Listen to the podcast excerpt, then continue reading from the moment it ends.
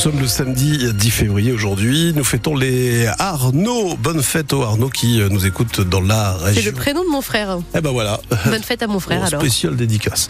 Euh, on va passer à l'actualité des routes. Rien à signaler, ça va, tout va bien, hein, ça circule parfaitement bien. S'il y a un souci, 03 20 55 89 euh, 89. Alors Louise Adélaïde, je parlais de douceur, mais c'est vrai que moi j'ai repéré 10 degrés ce matin en métropole lilloise. Oui, absolument. 10 degrés également dans le Valenciennois, du côté de Maubeuge, de Lens également. Il fait un tout petit peu plus frais sur la côte ce matin. Il fait 9 degrés à Dunkerque et 8 à Boulogne-sur-Mer.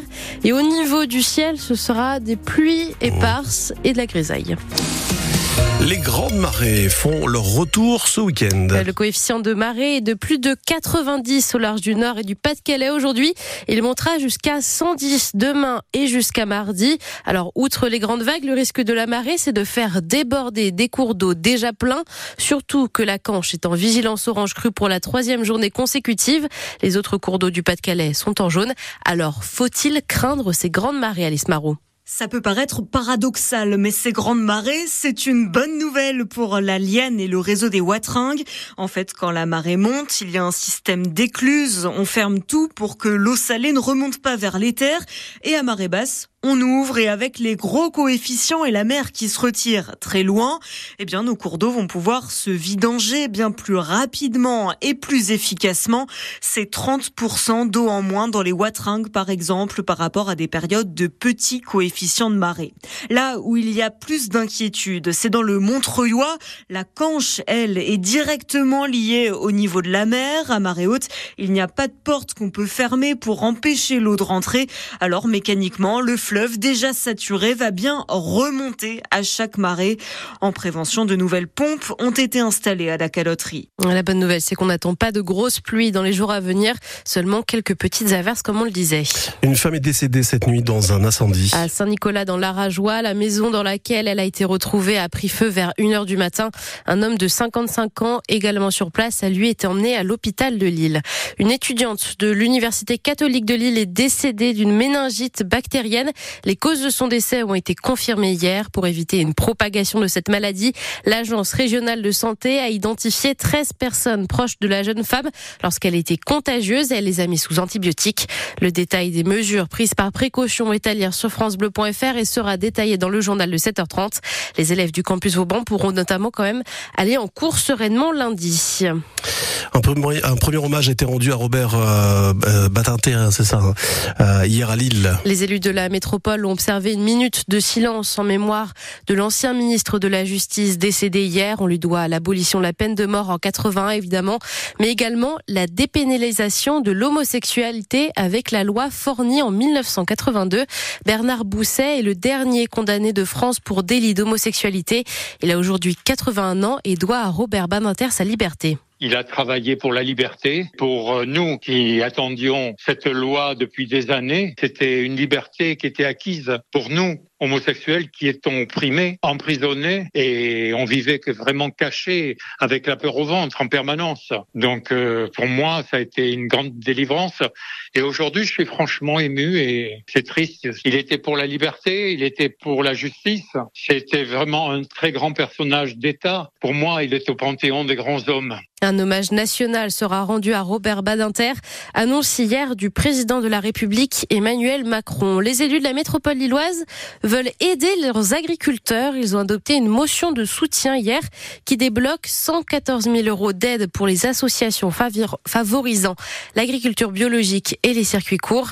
La Melle est la plus grande métropole agricole de France en termes de surface cultivée.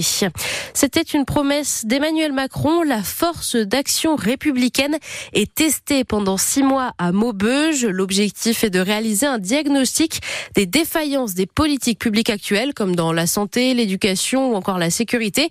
Et une fois que le constat est fait, un plan d'action avec des mesures concrètes est établi et envoyé au niveau national. Un moyen de répondre aux problèmes locaux avec le soutien de l'État, d'après ce qui est annoncé. Les habitants de Maubeuge sont associés au dispositif. Ils doivent répondre à un sondage avant et après les six mois d'action. Lens va chercher une troisième victoire consécutive en Ligue 1 cet après-midi. Oui, face à Strasbourg, les footballeurs lensois sont sixième au classement, les Alsaciens dixième. Les Savoyards retrouvent leur entraîneur. Il avait été suspendu pour trois matchs.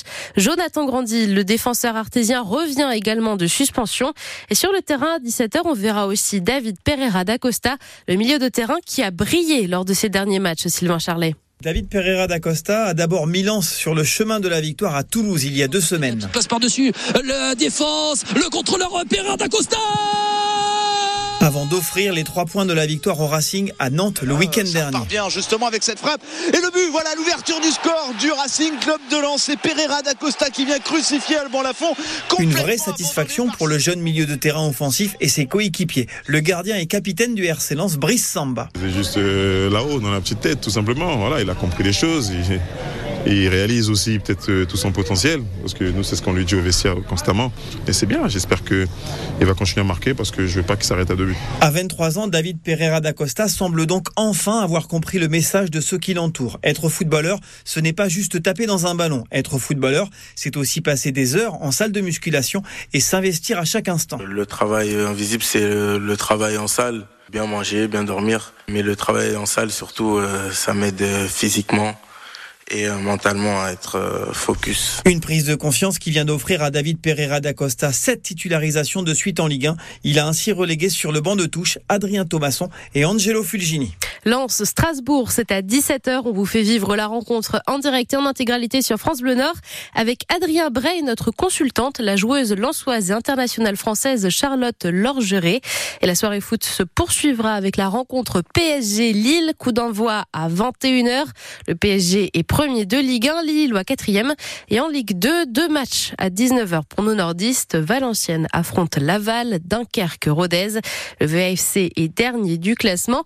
Dunkerque avant, avant dernier. Ce week-end, c'est aussi la 29e édition du meeting de Liévin, la plus grande compétition d'athlétisme en salle au monde depuis 4 ans. On retrouvera des sportifs nordistes dont le triple sauteur du club d'Artois Athlétisme Fabrice Zango. Il cherchera à battre son record du monde en salle de 18 mètres 07. Au saut à la perche, Alix 2 et N1 représentera l'île métropole athlétisme. Ce championnat commence à 19h40. Pas de victoire nordiste aux victoires de la musique. Et non, aucun prix pour Louane ou Juliette Armanet, mais c'est une artiste qu'on aime beaucoup sur France Bleu qui a raflé la mise hier. Zao de Sagazan qui remporte quatre trophées, dont la victoire de la chanson originale, la seule pour laquelle le public vote avec sa chanson La Symphonie des éclairs. Il fait toujours beau dessus. C'est bien pour se réveiller ça. Exactement, bah vous l'entendez assez euh, régulièrement sur France Bleu. Et puis hier soir, c'est Aya Nakamura qui a remporté la victoire de l'artiste féminine de l'année. Du côté des hommes, c'est une première. Il y a eu deux gagnants ex aequo, Gazo et Vianney. Yamé a reçu le prix de la révélation masculine et le rappeur belge Damso a remporté la victoire du concert. On laisse un petit peu la musique parce Ah, que ça je nous fait plaisir je ce matin. Y a eu un bel hommage aussi euh, pour Bernard Lavillier. Absolument, qui a versé. J'ai pas vu, hein, mais j'en ai entendu parler. Mais euh, c'est vrai que euh, ça fait partie des artistes Bernard Lavillier qu'il faut absolument aller voir au moins une fois dans sa vie. Euh, c'est tout, c'est terminé là pour, pour la formation, enfin en tout cas pour là tout de suite.